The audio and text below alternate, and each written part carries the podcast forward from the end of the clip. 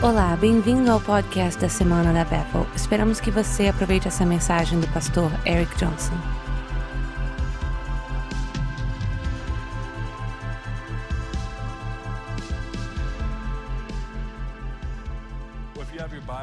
Se você tem suas Bíblias, vamos abrir no livro de Colossenses. Vamos passar parte do nosso tempo em Colossenses hoje. E na realidade, de vez em quando, eu vou falar nas nossas mensagens de partes do nosso meio ambiente. E eu vou querer trazer para outras partes que funcionam juntos. Então, alguns domingos atrás, na realidade, também na nossa escola de ministério, e eu sinto que eu preciso trazer essa mensagem para vocês hoje. E é isso que eu quero fazer hoje. O título dessa mensagem é Existe uma batalha pelo seu coração. Existe uma batalha pelo seu coração. Olha para o seu vizinho, para a pessoa do seu lado e fala: Existe uma batalha pelo seu coração. Eu quero pegar e transformar isso numa conversa grande que a gente muitas vezes tocamos e falamos sobre isso nos últimos anos. E eu quero colocar isso em como um quadro hoje para a gente poder olhar. A gente vai ler em Colossenses, mas eu preciso dar um pouco de contexto e de motivação sobre por que nós vamos falar sobre o que nós vamos falar. Sabe, historiadores, à medida que eles estudam a história e o início do, do tempo, sabe, do início do tempo até 1500, é o que é chamado de era pré-moderna. A era pré-moderna é a era com milhares e milhares de anos. Eu não sei quanto tempo, e essa é uma das perguntas que a gente tem, que eu quero perguntar para Deus: quanto tempo foi a era pré-moderna? Mas a gente, a gente sabe que foram milhares e milhares de anos que, que passaram e chamaram isso de era pré-moderna. Não existia muito avanço, nem muita inovação, nem muito progresso na humanidade. Quando você chega nos anos 1500, mais ou menos, e você vai até os anos 1900, a gente tem o que a gente chama de era moderna. A gente tem a pré-modernista e a moderna. Fica comigo aqui, não, não me perca, porque eu vou linkar isso com escrituras, com a Bíblia, porque para a gente entenda a cultura do que a gente vive hoje. Quantos entendem que a gente vive numa cultura, numa sociedade que às vezes está sendo ditada pelo que acontece no mundo espiritual? Muito bem, dois de vocês. Por isso eu vou ensinar isso hoje de manhã. Quantos entendem que existe uma guerra acontecendo? Ok, 10. Vamos lá, estamos melhorando. Os 900 aqui. Todo mundo vai ver isso no final. Mas falando sério, a gente vive a era moderna. E a era moderna passou mais ou menos 400 anos. E o fascinante dessa era é onde a ciência, a medicina, muitos dos avanços aconteceram durante esses 400 anos. 400 anos. A, a revolução industrial, de patentes, de patentear ideias para criar dinheiro ou proteger e cuidar de algo desenvolvido. A teoria da evolução veio na era moderna e muitas outras coisas também. Sabe, o sistema de criar mapas do mundo foi desenvolvido na época modernista e a habilidade de criar um mapa e fazer isso de forma com bússolas, ver que o mundo é redondo, todo esse tipo de coisa aconteceu. O sistema de mapas foi desenvolvido nessa época. O que é mais importante hoje, para a conversa de hoje, é a diferença entre pensamento, e eu quero propor para você a realidade espiritual da era pré-moderna e da era moderna. A era moderna era um movimento afastando-se das coisas que eram espirituais e místicas se moveu para fora do espiritual e da ideia mística e foi para a ideia de racional e fatual. Para a gente ter que prodar, então, a era moderna, a motivação geral era o processo de que se eu não posso ver, não acredite, se eu não posso provar, não creia nisso. Então, fomos para a racionalidade de fatos e a ciência mais e mais rígida em muitos modos. O que era fascinante para esses que têm privilégio de viajar e para alguns lugares interessantes e alguns países que estão se desenvolvendo agora, países ocidentais, você vai achar muito mais coisa e muito mais percepção de espírito, algo muito mais definido. Talvez não correta ou incorreta, isso não é o ponto, mas agora estamos mais atentos ao que está acontecendo espiritualmente ao longo do mundo. Mas a cultura oriental, ocidental, de novo, nos anos 1500 e 1900, se passou e se afastou do que a gente diria para um mundo menos espiritualizado. A crença de que eu tenho que ver para crer. O que é divertido é porque nessa nossa época a gente tem Hollywood e o Hollywood tem passado muito do que tem acontecido. Essa mudança de pensamento. Quantos, pensam, quantos perceberam que em 10 anos a maioria dos filmes que saem de Hollywood e de outros centros de mídia no mundo, na realidade, estão indo para algo sobrenatural, falando que você recebe um poder de alguma forma, sabe? Eu amo a Marvel, eu sou um fã da Marvel, sinto muito se você não ama os filmes deles, eu amo, eu amo Homem-Aranha, eu gosto do Homem-Aranha, eu queria ser Homem-Aranha quando eu cresci, sabe? Alguém, alguém também queria. Cara, ficar jogando teia e indo para lugar de um lugar do outro no mundo é incrível. A maioria dos filmes vem atrás de algo sobrenatural, um componente onde se é demoníaco ou escuro ou se é bom e da luz. Quantos entendem que às vezes as, o mundo profetiza o que está vindo para o mundo mais do que a igreja? Acontece na Bíblia. Gideão, o exército de Gideão foi reduzido a 300 homens, de milhares de homens, e ele começa a duvidar Deus. E a gente duvidaria mesmo muito. Deus, tipo, Deus, eu tenho um exército pequeno. Você está falando que eu vou ganhar e Deus instrui Gideão. Eu quero que você vá lá e escute o inimigo. Então ele vai lá, espia, e quando ele está andando pela, pela, pela barraca de um inimigo, ele escuta uma conversa e um dos caras fala: Eu tive um sonho que tinha pães e tinha essa foto inteira, e quer dizer que Gideão está vindo e ele vai ganhar e vai nos dominar. Então Gideão recebe uma palavra profética do inimigo sobre a vitória que Deus prometeu para ele. Então, na realidade, o mundo ele tem a habilidade de profetizar ou de pintar um quadro do que o Senhor quer fazer na Terra. Eu creio de, de forma inteira do meu coração que a gente está prestes a viver o maior avivamento que a história já viu. Eu creio que se você é discípulo de Jesus e se você segue Deus, você deve acordar todo dia com a expectativa de que hoje é o dia do início do maior avivamento da história. Se você não acorda com essa expectativa, eu não sei que Deus você está seguindo. Você não pode falar sim para ele e não pensar que um reavivamento vai acontecer a qualquer momento. É anti-escrituras, anti-bíblia, anti-ele. A natureza dele é de reconciliar, restaurar, curar. É o que ele faz no nível pessoal e no nível corporativo e numa medida mundial. Então, na realidade, a gente está sendo colocado parte para ser parte de algo que vai ser o maior avivamento que esse mundo já viu. Então, não importa o que acontece ou o que parece, não importa o que o mundo está dizendo, que a igreja está dizendo, acima, vá acima disso e comece a perceber que um grande avivamento está começando a acontecer no nosso dia. Posso ouvir um amém da igreja? Então, era moderna, 1500 a 1900. E depois da era moderna, muitos historiadores falam que, que acabou com a era moderna e nos botou porque agora é chamado de pós-modernismo. É quando a América jogou a bomba nuclear em Hiroshima. Eles falam, é aquilo que acabou com a era moderna e nos colocou no pós-modernismo. A razão é porque a, a era moderna era um dos motivadores era isso, que nós, homens e mulheres, podemos fazer a, transformar a vida em algo melhor, podemos construir coisas e fazer a vida melhor. Essa é a ideia. A ciência ia avançar, a medicina ia avançar, a arte ia avançar, a música, todas as partes da vida iam avançar e a vida seria melhor. E depois, quando aquela bomba caiu em Hiroshima, houve uma reação e uma realização de que a nossa civilização, especialmente aqui no Ocidente, está construindo não só para o bem, mas também podemos construir para destruir em apenas um segundo. E foi essa realização que, com as nossas próprias mãos, podemos construir, podemos destruir em um momento. Então, a reação ao pós-modernismo foi uma reação à era moderna. Então, o que define a era pós-modernista é o pensamento, era o processo de pensamento que te permite e te define e redefine o que a gente pode pensar. Então, uma das manifestações disso no, mundo da arte é isso. Eu compartilhei pedaços disso nos últimos, nos últimos anos aqui na igreja, que a distinção da arte é que existe uma mudança do modernismo do pós-modernismo, é que um artista pe... um, um artista pegou um urinol de um homem, botou de cabeça para baixo, assinou e falou: Isso aqui é uma fonte.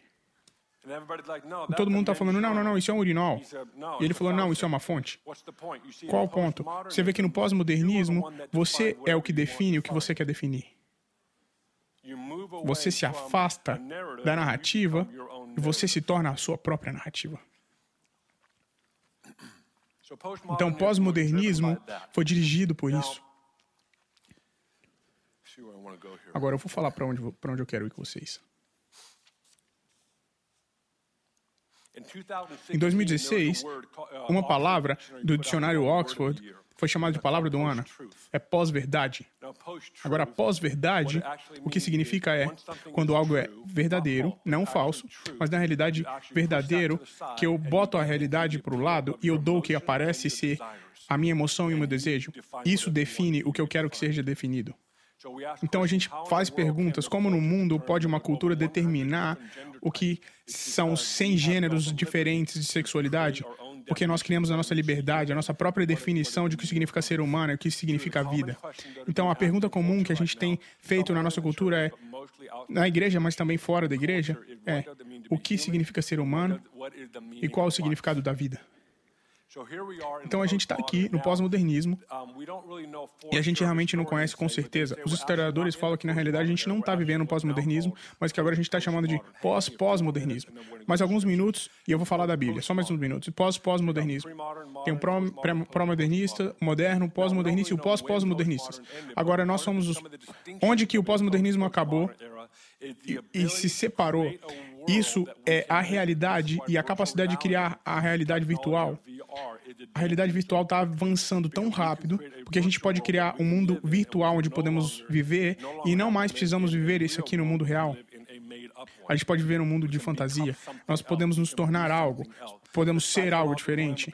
Sabe, ramificações psicológicas do que a gente vê. Estamos começando a ver ramificações ruins disso, especialmente no Japão. Eu não quero falar o que é, mas são algumas coisas bem assustadoras a habilidade de criar um mundo. Sabe, o Elon Musk falou algumas coisas alguns meses atrás. Ele disse: a, a Coreia do Norte não é a nossa principal preocupação. A nossa principal preocupação deve ser a inteligência artificial, porque uma das razões é que quem criar a inteligência, a inteligência artificial, ela vai escrever na inteligência artificial as morais e as éticas, e isso vai vir de acordo com quem escreveu.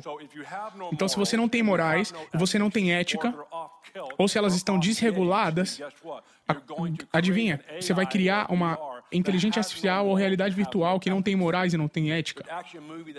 Existe um filme que está saindo, acho que nesse verão, e eu esqueço o nome do filme, mas no filme eles estão falando de uma distopia e uma sociedade que todo mundo vive numa realidade virtual. E eles criaram um mundo de realidade virtual que eles moram lá. Eles desconectam desse mundo real e eles moram num mundo virtual o tempo inteiro.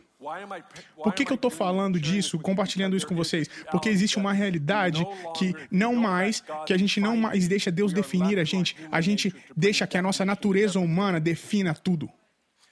E Paulo fala disso no livro de Gálatas, de Gálatas. Ele fala: essa liberdade que vocês têm agora em Cristo, se você não servir um ao outro, você vai ceder à luxúria da sua, da sua carne e dos seus próprios desejos. Então, o que eu quero trazer para você hoje, quando a gente acabar aqui, e não é só para você trazer sobre, sobre, você sobre um fardo, ah, a gente se lascou, não é isso. Não é o que eu estou querendo dizer para vocês. Não tem motivo para que eu faria isso. Mas eu quero que no final dessa mensagem a gente esteja inspirado e atraído por Jesus e trazer Jesus para o centro de tudo que a gente é. Então vamos ler a Bíblia e a gente vai poder voltar e, e ir para lá. Então vamos para Colossenses capítulo 1. E à medida que você está indo para Colossenses, cara, Colossenses é um livro incrível sobre esse tópico, porque o foco dele é Jesus. E o que é interessante é que se você pegar o livro de Efésios e o livro de Colossenses, o livro de Efésios foca no corpo de Cristo, que é você e eu, quando a gente fala assim para Jesus, e o corpo de Cristo. Quantos vocês sabem que o corpo precisa de uma cabeça? À medida que a gente parar aqui, em 30 minutos vocês vão sair e a cabeça de vocês vai estar falando, cara, é hora de levantar e hora de sair.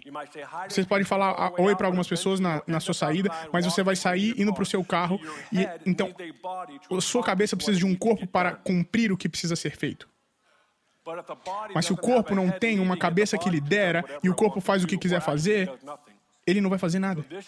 E é por isso que o livro de Colossenses é tão importante para esse momento que a gente vive. É porque Colossenses lida com a cabeça que é Jesus Cristo. Agora lembre-se, Paulo está falando do, por uma sociedade politeísta, que, que significa que existem muitos deuses.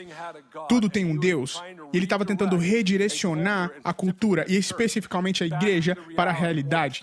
E para a realidade de que só existe um Deus. Um Deus verdadeiro, e o nome dele é Jesus.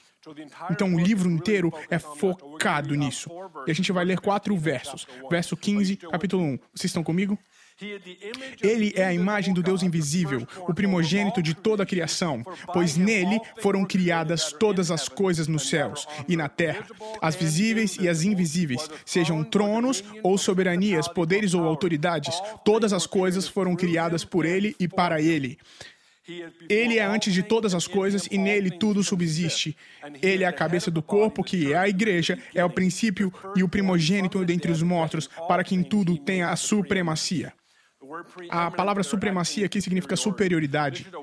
Isso é uma passagem incrível. Eu amo ler essa passagem de vez em quando, mas eu vou ser honesto. Eu acho que incluir aqui em mim é meio estranho se eu ler. E é fácil ler de forma é, rápida, mas a gente tem que contextualizar e é difícil ficar focando aqui, porque isso toma tempo, não é muito linear, é, é, é uma revelação muito grande. E o que que Paulo está fazendo aqui?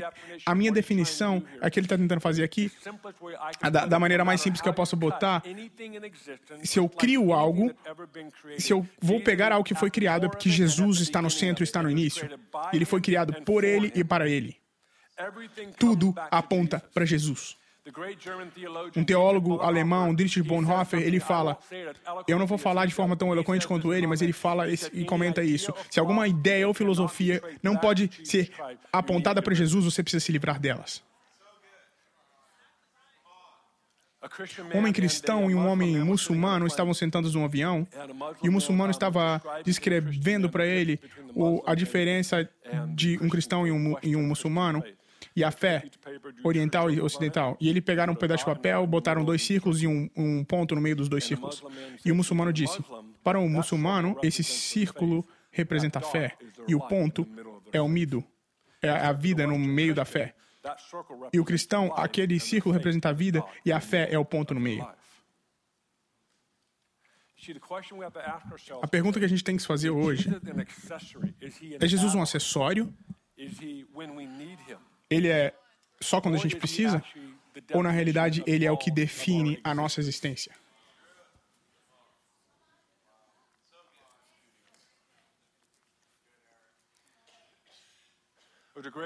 Existe uma história muito boa de um homem bem rico que tinha um filho. E esse homem rico, uma das paixões dele era colecionar arte. Na realidade, ele tinha uma galeria de arte muito grande, muito cara, rara, pedaços de arte bem, bem raros. E esse cara tinha um filho. E o filho dele saía a casa todo dia, ia para a cidade, e ele ficou amigo de um mendigo.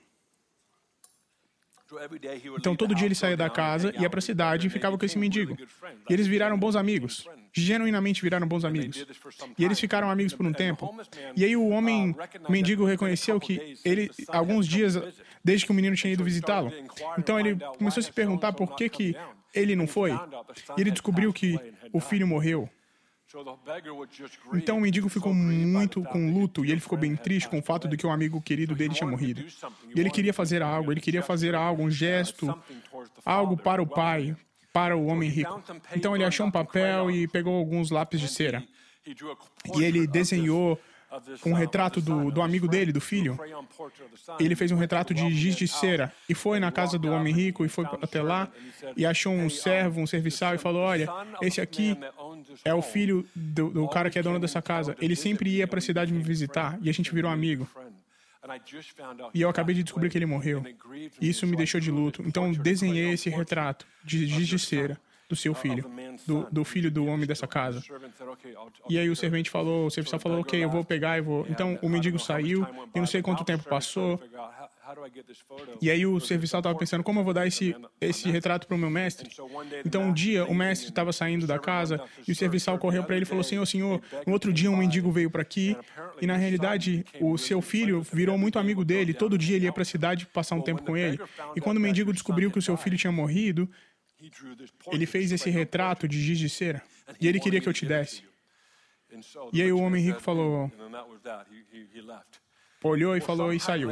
E um tempo depois passou, eu não sei quanto tempo passou, e o homem rico acabou morrendo e, e, e falecendo. E na, no testamento falou que ele queria que tudo, toda a arte, toda a galeria de arte fosse, leilo, fosse leiloada. Então, por causa de todas as peças de arte raras então, muita gente, muitos especialistas vieram do mundo inteiro e entre, encheram uma sala. E o mendigo ouviu que haveria um leilão da galeria de arte. Então ele foi, botou as roupas melhores que ele podia encontrar e, e, e botou tênis e, e, foi lá. Então o cara que estava fazendo o leilão, ele começou a perguntar, então todo mundo sentou e todo mundo estava animado para comprar pedaços raros de arte. E aí ele junta, ele bate o um martelo e fala: vamos começar o leilão. E ele fala isso.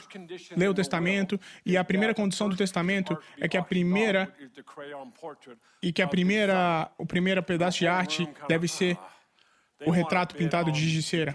E todo mundo ficou não interessado porque ninguém queria aquilo. Então o mendigo estava na sala. Então o leiloeiro perguntou: "Vamos começar?" E ele botou um preço e ninguém deu um preço. Ninguém pagou. Então o mendigo pegou as moedas que ele tinha e ele deu o que ele tinha, ele ofereceu o que ele tinha. E o leiloeiro viu e perguntou: Alguém tem a oferecer mais do que esse mendigo? Então ninguém deu. E ele falou: Dou-lhe uma, dou-lhe duas, vendido.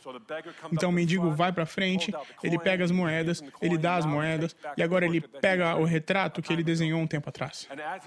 E à medida que ele está saindo, o leiloeiro olha e fala: É a segunda condição é que quem comprar o retrato de giz de cera ganha a galeria inteira de arte.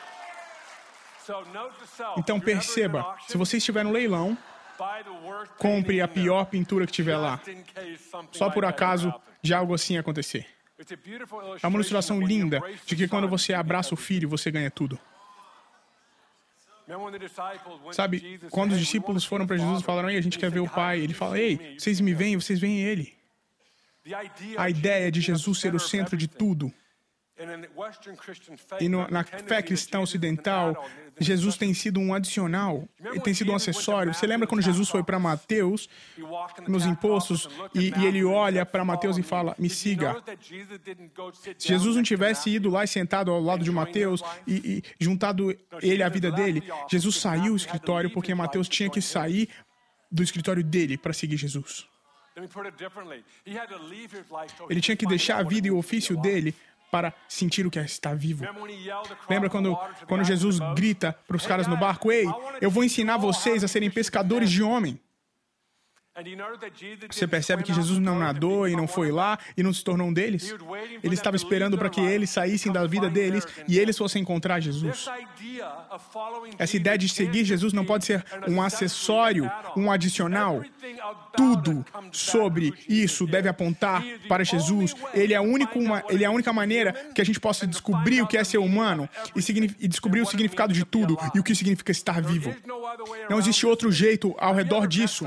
Você já, já encontrou alguém que não estava seguindo o Senhor? Quantos entendem que a gente foi desenhado para louvar?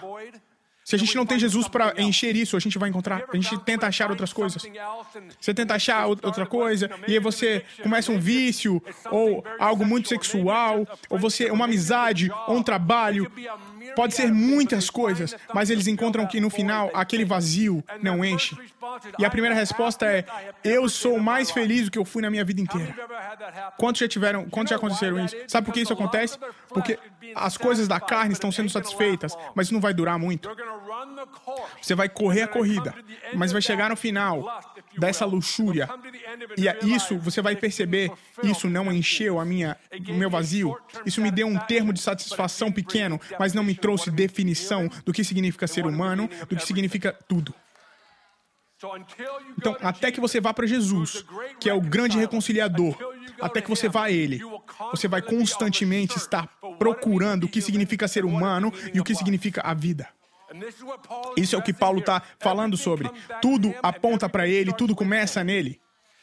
Você lembra quando Moisés estava subindo a montanha e tem trovão e raios, e escuridão, e a nação de Israel está olhando e falando: ainda bem que eu não estou ali agora, porque eles viam escuridão, trovões, mas Moisés está lá no meio disso. E uma das manifestações mais loucas e encontros é que Moisés saiu da montanha e ele estava brilhando. Você acha que a gente viu manifestações estranhas? Espera até que isso aconteça.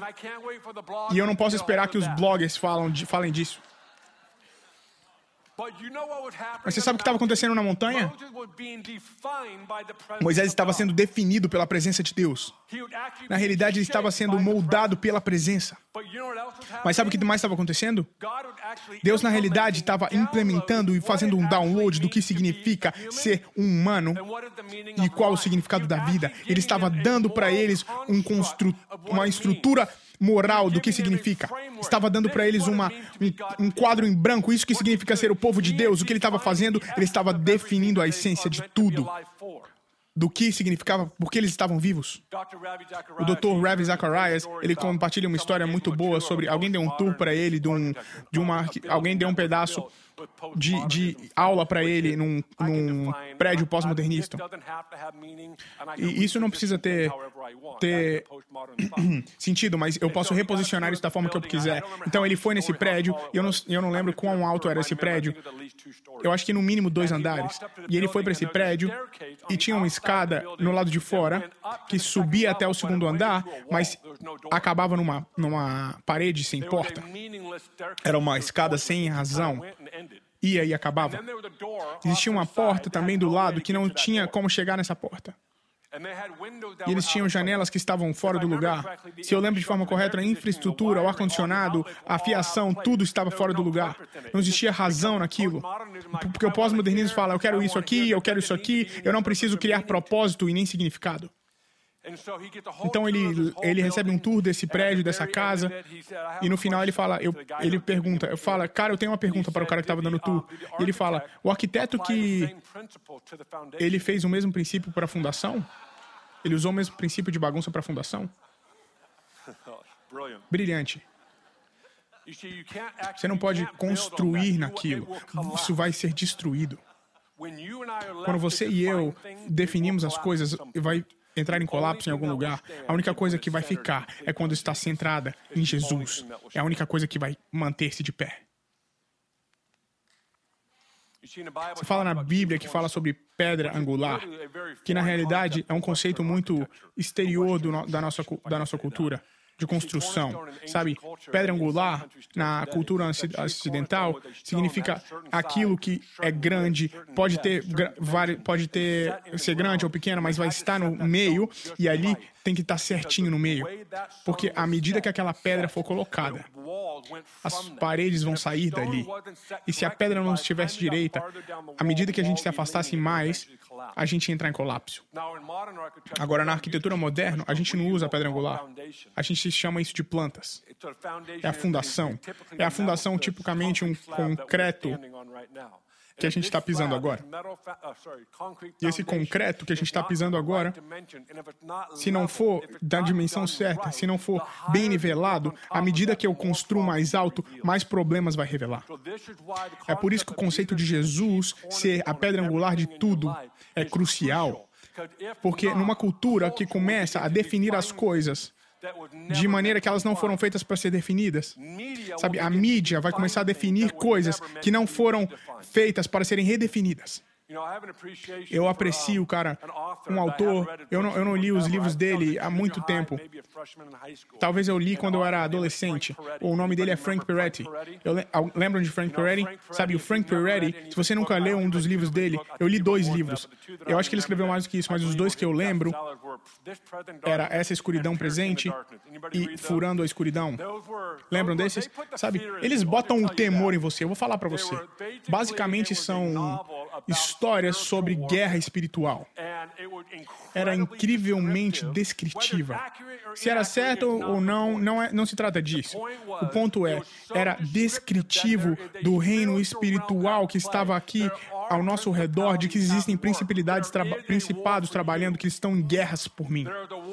Eles são a guerra pelo meu coração, eles querem minha atenção, eles querem o meu louvor. Eu lembro ler esses livros como adolescente com medo, porque eles descreviam os demônios que tomavam conta de cidades. E eu estava tipo, caramba, Deus, estava morrendo de medo. E eles colocaram o temor do Senhor de mim. Mas também adicionou algo. Eu, sabe, eu cresci a, a temer o Senhor. Vocês entendem, mas isso botou medo em mim. E algo lindo sobre Frank Pereira é que ele introduziu para a igreja novamente. Ei, existe algo que está acontecendo aqui espiritual. A ideia de que não existe nada é falso. Acordem, existe uma guerra por você. Então eu quero te desafiar. Existem principalidades e principados. Eu não quero que você se torne com medo, mas eu estou falando que você perceba que existe uma guerra pela sua atenção, pelos seus pensamentos e pelo seu coração. E se você não deixa Jesus definir, a sua cultura vai te definir. Se você não deixa Jesus trair verdade para sua vida e radicalmente mudar a maneira que você pensa, alguém mais ou alguém e alguma coisa vai fazer. Então a ideia de estar embaixo da cabeça de Jesus não é só para a eternidade, mas a habilidade de viver um dia e uma idade para subir acima do mal e ver o que a verdade é mesmo. Então eu quero te desafiar hoje. Não, não seja inocente que não existe uma guerra pelo seu coração e sua atenção. Existe um processo de pensamento agora que está tentando distrair você. Porque Jesus está se tornando apenas um dos caras. É por isso que Jesus está se tornando como outros líderes religiosos na história. É, existe uma guerra para empurrar Jesus para se tornar outros deuses. E francamente, a igreja está meio que abraçando isso. A gente tem que ser esperto sobre isso. A gente precisa se, nos certificar que Jesus é a cabeça de tudo. E que a gente está seguindo ele. E não só pensando que a nossa vida, ele vai fazer a nossa vida melhor. Não, se trata dele. Há um tempo atrás eu escrevi no meu caderno duas palavras, teologia e miologia. Se você está se perguntando, a miologia na realidade é uma palavra mesmo?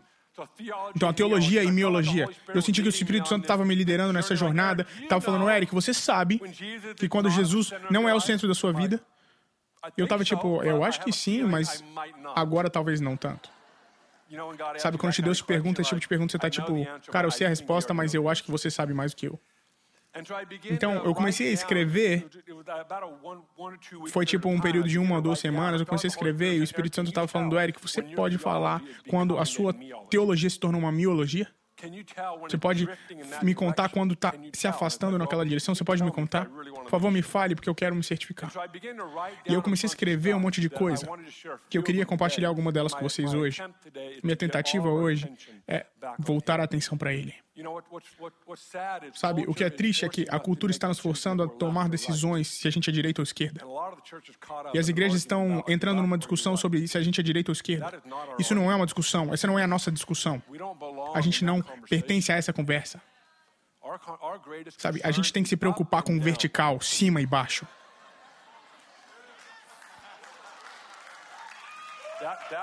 É isso. Quando você entende isso, isso cuida do resto. Então não fica indo para a direita ou esquerda. Resolve primeiro o vertical. Então, como eu sei se a minha teologia está indo para a miologia? Ou se é uma miologia completa? Algumas áreas. É quando você ora só pelo que você precisa. Quando você passa a maioria do seu, do seu tempo e da sua vida de oração orando pelo que você precisa. Agora, a Bíblia fala para a gente fazer isso. A Bíblia é clara sobre isso, sabe? Chore dia e noite, seja persistente, peça, bata a porta, busque. É clara. Em Mateus 6, eu amo, eu amo a atenção nas, nas escrituras na Bíblia, porque, cara, vamos ser honestos, a Bíblia, a Bíblia é atenção, sabe? Cara, às vezes é profundo. Mas aí eu não precisaria de relacionamento. Eu não ia precisar de relacionamento com Deus para entender algumas coisas. A gente só ia criar um livro de formas. Sabe, quando eu vejo tensão na Bíblia é porque Deus quer revelar algo a acordo do relacionamento profundo. Então Mateus fala, e tem uma passagem que Jesus está falando: Ei, não ore para as coisas que você precisa. O pai já sabe delas. Em Lucas 18, ajudaria se um cara falasse isso e depois alguém em Lucas 18 falasse o que aconteceria. E tipo Paulo e Moisés. Mas não é. É tipo Jesus e Jesus falando a mesma coisa. Em Mateus 6, ele fala: não ore por coisas que você precisa. Em Lucas 18, ele fala: melhor você chorar dia e noite. E eu, eu fico tipo, Deus, qual dos dois é? Qual você quer que eu faça?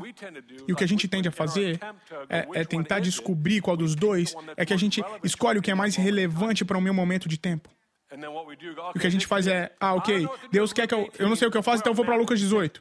A gente é uma igreja, Mateus 6. Então a gente vai construir toda a nossa estrutura e a nossa vida ao redor de Mateus 6. a gente tende, tende a criar uma cultura que a gente fica brincando no nosso iPhone, no nosso iPad, e a gente fica tendo tempo de descanso o tempo inteiro e a gente não condensa e não vai buscar. Então, quando alguém vem e pergunta, a gente fica tipo, ei, a gente é uma igreja Mateus 6, a gente não ora por nada. A gente só deixa ele fazer tudo.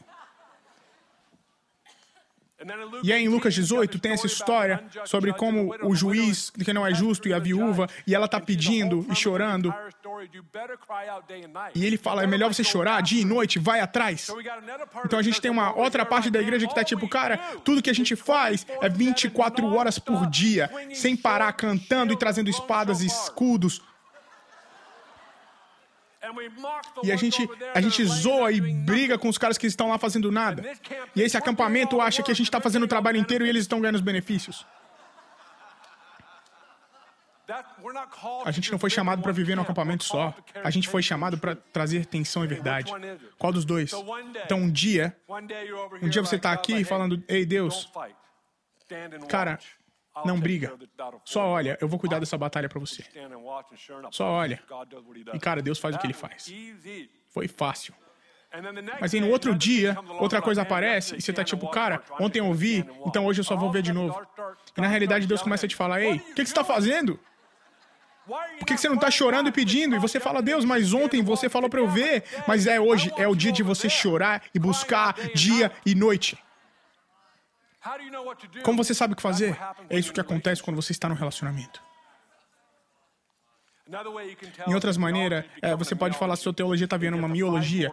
É se os cinco reinos, cinco ministérios, é porque você quer eles para ganho pessoal. O que pode fazer para o seu status? Vai aumentar os seus seguidores? Sabe, a dispersão dos dons e os cinco ministérios são os motivos principais para equipar o corpo para os trabalhos do ministério. E era para revelar Jesus. Você sabia que Jesus operou nos cinco ministérios? Tipo, fácil. Ele fazia tudo de uma vez. Ele era tão determinado, tipo. Ele falou: Eu vou dar um para você, um para você, um para você, um para você, um para você. E todo o plano dele era: Eu quero que vocês funcionem como um. E quando você funciona como um, isso vai revelar quem eu sou. Vocês estão vivos? Sabe, em Efésios capítulo 2, no, nos últimos versos, fala algo mais ou menos assim: fala que Jesus é a pedra angular principal. E a premissa é construir uma casa, um templo, que o Espírito de Deus podia habitar. A ideia é que você e eu podemos nos vir a transformar um. E que à medida que os dons e os cinco ministérios fossem dispersos nas nossas vidas, à medida que a gente operasse como um, a gente ia revelar quem Jesus é. Outra maneira que você pode contar, isso pode ser um pouco mais sensível, mas eu vou falar de qualquer jeito. Outra maneira, se eu posso falar, se minha teologia está se transformando em uma miologia, é porque as selfies dominam a sua mídia social. Sério, é só eu, só eu.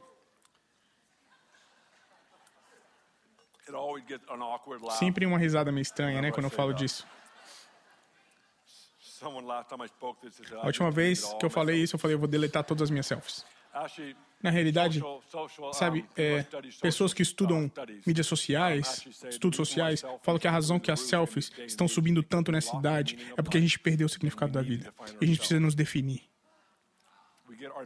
E a gente se define da maneira que a gente parece, que a gente sente, que a gente se veste. E é algo errado e, e do mal? Não. Pode tirar muitas selfies mas tenha certeza que Jesus é o centro da sua vida. A última, mas não a menos importante. Tem muito, tem muito mais, mas estou passando só em algumas. Quando eu tenho uma resistência, uma derrota, ou uma, uma oposição, eu entro e não vou para cima. Querendo esclarecer um pouco agora. Eu gosto de conselho, eu gosto também de Sozo. Na realidade, a gente dedica muita parte do nosso meio ambiente a isso. Pessoalmente, eu tenho pessoas na minha vida que, que me mantêm que me mantêm perceptivos do que estão acontecendo. Eles me dão é, dicas e conselhos. Provérbios fala, cerque-se de pessoas e conselheiros espertos. Então eu gosto de, de ter pessoas assim. Mas quando eu encontro resistência e derrota, eu vou para pessoas ou eu vou para Deus? Não existe nada errado em acessar pessoas. Nada errado com isso. Mas isso, se isso se torna a minha reação, eu quero te, te encorajar e você precisa ajustar. Você precisa ir para ele primeiro. Isso é desafiador, especialmente quando você ele não responde em uma semana, um mês. Tipo, eu tenho ido a Deus há um mês. Espera mais um mês. Ele não está falando comigo, cara, não sai da sala, não sai da sala, fica nesse quarto. Se você quer ser definido por ele e não por alguma outra coisa. Eu quero que Jesus traga a definição para essa situação. Eu quero a voz dele para ser a minha, a minha vida e não só um monte de vozes. Sabe, a fé cristã era tão fenomenal sobre dizer sim para Jesus. É um encontro que pode mudar tudo. Um encontro. Eu amo a, minha, a história da minha esposa. Alguns já ouviram antes, alguns não. Ela estava na quinta série. Me, me corrija se eu estiver errado. Mas eu ouvi você dizer alguma vez publicamente, então vou falar as palavras mais ou menos iguais. Na quinta série, ela e a irmã dela decidiram ir para a igreja. E a família, na época, não seguia Deus, não era parte de uma igreja. Eles decidiram ir para a igreja.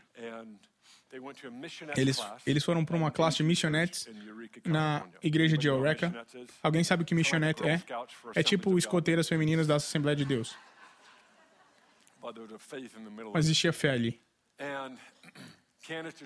E a Candace descrevendo o que aconteceu, ela falou que o coração dela estava duro. Ela estava vivendo sobre uma mentira na, na quinta série. O coração dela estava duro. E nessa aula, estava ela e a irmã dela lá. E eu via a Rachel no último culto. E ela e a irmã dela estavam falando sobre Ninguém foi legal com eles, ninguém falou com elas. E eles estavam com as roupas iguais, e as bolsas iguais, e os vestidos iguais, porque eles eram escoteiros. Era a conduta dentro deles. E ninguém foi até elas duas. Então elas duas estavam lá sentadas nesse culto. E no final, o que não foi legal, não foi, não foi um, um setup para salvação. E a moça que estava fazendo a sala perguntou: alguém quer aceitar Jesus no seu coração? E a, e a Candace respondeu: por que, eu não, por que eu não aceitaria? E ela levantou a mão. E naquele momento, tudo mudou. O coração dela se tornou macio.